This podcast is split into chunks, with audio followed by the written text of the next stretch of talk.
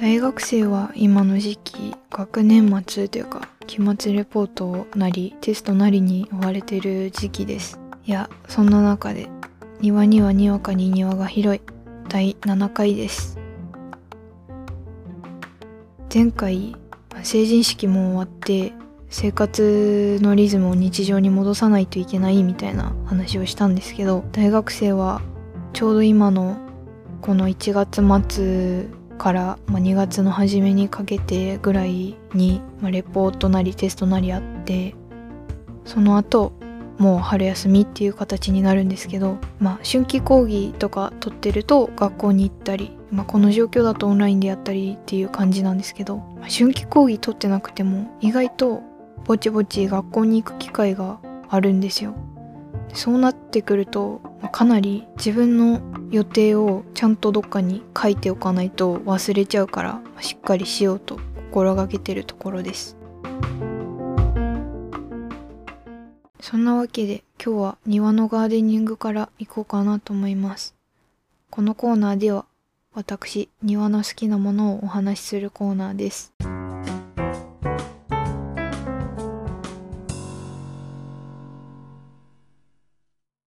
以前ジュディアンマリーにハマっているっていうお話をした時にそのハマったきっかけもお話しして、まあ、それが学食で有線から流れてきた曲を、まあ、シャザムっていうアプリというか、プログラムを使って、この曲何っていうのを教えてもらうっていうことから、まあ、ジュディアンのマリーにハマっていったんですけど、まあ、いつも私、基本お昼は一人で食べている、まあ、ぼっちなんですけど、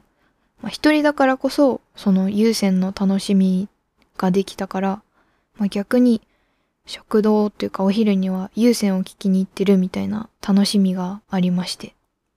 いつものように一人で学生食堂でお昼を食べている時に、なんか聞いたことあるけど、なんかちょっと違うなっていう曲が流れて、聞いたことあるし、めちゃくちゃいいって思った曲だったので、すかさず携帯取り出して、シャザム起動して、この曲何っていう風に聞いたら、タイミングっていう曲名が出てきたんですよ。まあ、曲名と同時にアーティスト名も表示されるんですけど、その時は読めなくて、でとりあえずスクショして撮っておいたんですね。その時に、まあ、タイミングっていうその曲のサビの部分とか、すごい聞いたことあるような気はしていて、でも、この感じ、この雰囲気で聞いたことはないような気がするっていうすごい曖昧な状態だったんですけど、まあ、一応多分カバーなんだろうなっていうのは分かったんですよ。家に帰ってすぐスクショ開いてタイミングっていう曲名で Apple Music を検索してそのスクショと一致するアーティスト名の曲をタップしたら、まあ、もちろん有線で聴いた曲が流れてきて、あ、これだこれだってなったんです。で、その後に YouTube でそのアーティストのタイミングを検索して、まあ見たり聞いたりしてて、まあ、MV の雰囲気もすごい良くてハマりまして。で、そのシャザムで見た時点ではアーティスト名読めなかったんですけど、クラングルーラーっていうアーティストさん、もうメジャーデビューしてるバンドみたいで、で、その公式 YouTube チャンネルの動画一覧見て、チャンネルの中に、あの、くるりの上海ガニのやつ。あ、琥珀色の街、上海ガニの朝っていう曲を、あの、こじこじちゃんとカバーしてたのがあって、あ、こじこじちゃんとこの曲カバーしてたのこの人たちなんだっていう、まあ自分の中でなんか繋がってすごい嬉しかったっていうこともありまして。それで、その一通りクラングルーラーのチャンネルあさってからタイミングのカバー元アーティストを調べようと思って YouTube で検索かけたんですよ。そしたら予測変換のところにブラックビスケッツって出てきて、あれなんか聞いたことあるぞと思って、公式の MV みたいなものはもうなんか古いというのもあって、なさそうだなーっていう風に感じたからま、ブラックビスケッツで検索かけてみて、そしたらその一番上に出てくる動画が、まあ、全員そうなのかはよくわかんないんですけど、まあ、ポケットビスケッツブラックビスケッツパワータイミング大晦日紅白歌合戦1998年ってやつになってて。でポケットビスケッツもなんか聞いたことあるぞと思いながらも手はもう再生してて。そしたら千秋さんとうっちゃんが出てきてでよく見たらうどちゃんがいてこの3人をなんかどっかで見たと思って、まあ、もちろんここでは見てるんですけど多分何年か前の24時間テレビでポッケビ復活みたいな大掛かりな企画やってたのを見てて覚えてるのかなっていうのが記憶で蘇ってきて。でそれがポケットビスケッツだったんだっていうことをちゃんと結びつきましたこの動画は、まあ、当時の紅白の映像っぽいんですけど、そのポケットビスケッツはパワーっていう曲を歌ってて、その合間にタイミングっていう曲が入ってくるっていう感じだったんですね。ブラックビスケッツの方のなんちゃんと天野くんは分かって、歌ってる人が分かんなかったんですよ。で、すごい気になって、ブラックビスケッツ自体を、まあ、もっと漁ってたら、まあ、そしたら、ビビアンスーって出てきて、あ、ビビアン・スーさん自体、コンフィデンスマン JP のロマンス編で見たなと思って。自分コンフィデンスマン JP ロマンス編は見たことあったんで、その出演者名分かってたから、あ、そこなんだ。で、そのビビアンスさん自体が、まあ、日本でそういう活動をしてたの知ら、全然知らなかったので、いや、すごいなと思って。すごい歌うまいし、可愛いし、みたいな。で、めちゃくちゃそっからポケットビスケッツとブラックビスケッツの動画を漁りまくってました。よくよく考えたら私多分タイミングの方は聞いたことないような気がしてきたんですね。なのにその有線でクラングルーラーのカバーのタイミングがかかった時になんか聞いたことあるぞと思ったのがすごい不思議だなっていう体験をしました。今の時代ってすごい音楽が超えてるというか、まあ、サブスクとかで、その、出会いやすい時代なので、それはすごいいいことでもあると思うんですけど、その、出会ったきっかけみたいなのが忘れちゃうなぁと思って。そこは別に重要視しなくてもいいかもしれないんですけど、意外と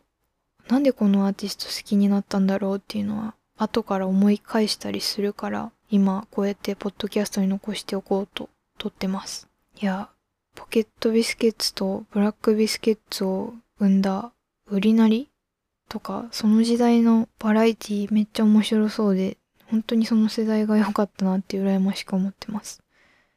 私の世代は何のバラエティの世代なんだろうってすごいなんか微妙な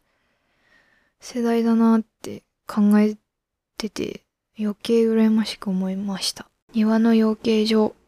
このコーナーでは私、庭に最近起こった出来事をお話しするコーナーです。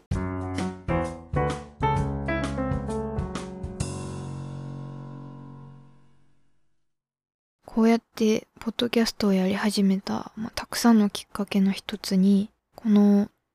コロナ禍での大学のオンライン授業を受けてて、まあ、声だけでももちろんスライドもついてるんですけど、声だけでもいろんなことが伝わるもんなんだなと分かったし、こんな感じの録画配信なら自分も何か発言できそうって思ったんですよ。そのオンライン配信の授業ってスマホでも見れるし、もちろんパソコンでも見れるっていうところがすごいメリットなので、ここ最近スマホでマイクロソフトのストリームっていうアプリを入れればオフラインというかダウンロードもできることに気づいたんですよ。こうしちゃったらもう通学中でも見れちゃうじゃないですか。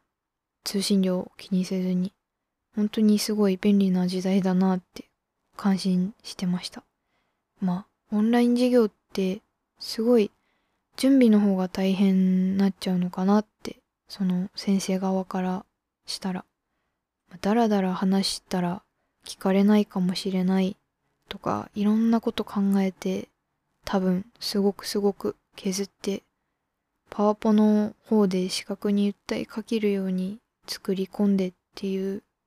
こともあると思うと本当に配信する側はすごい大変だなと思いながらいるんです。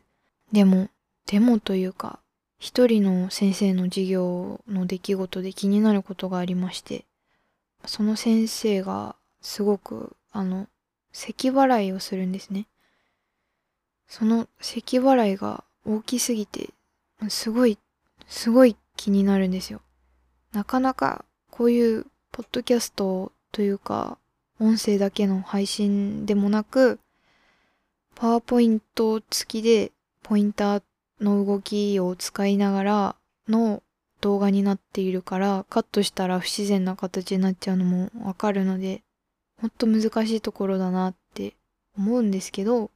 その大きい咳払いの回数がほんと多くて話してる途中で結構な間があるぐらいなのでかなり気になるんです。その先生に関しては別な科目講義で対面授業も受けててその時は、ま、そんなに大きい教室ではないんですけど一応マイクを使ってお話しされるんですね。でその時も咳払いをする時にその先生は一応マイクから顔を離してはいるんですけど大きすぎて教室全体に響き渡っちゃうんですよ。別に配信動画を見るときにイヤホンしてるから鼓膜に直接咳払いが送り込まれてるっていう感じで気になってるわけじゃなくこう教室全体でも気になるっていう感じの咳払いをされる方なんですね。まあでもそうなると本当に普通に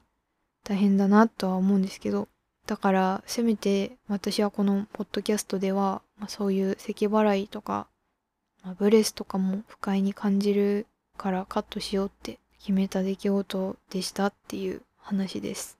いやでも生理現象はしょうがないのでどうしたらいいんだろうなってすごい考えちゃってます。